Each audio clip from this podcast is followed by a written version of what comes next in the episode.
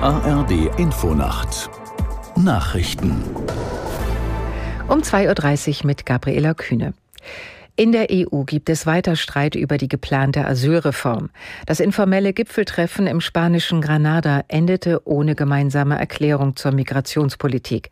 Aus der Nachrichtenredaktion Laura Janke. Polen und Ungarn haben die geplante Erklärung blockiert. Sie halten daran fest, dass bisherige Entscheidungen über die Asylreform gar nicht erst ohne ihre Zustimmung hätten getroffen werden dürfen.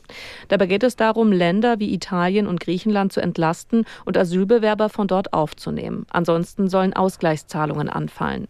Kanzler Scholz äußerte deutliche Kritik, ohne Ungarn und Polen wörtlich zu nennen. Länder, die das europäische Vorgehen kritisierten, sollten nicht gleichzeitig Flüchtlinge nach Deutschland durchwinken, so Scholz.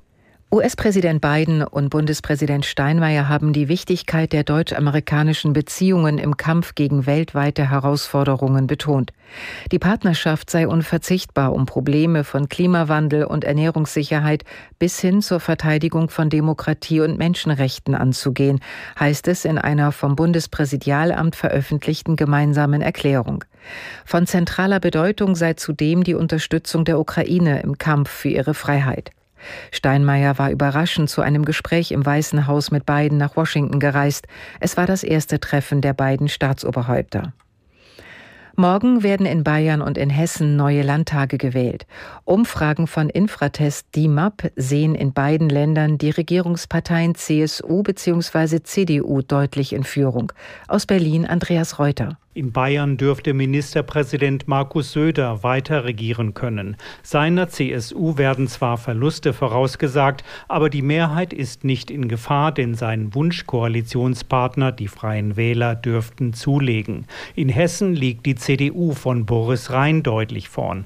Weit dahinter liefern sich Grüne, SPD und AfD ein Rennen um Platz zwei.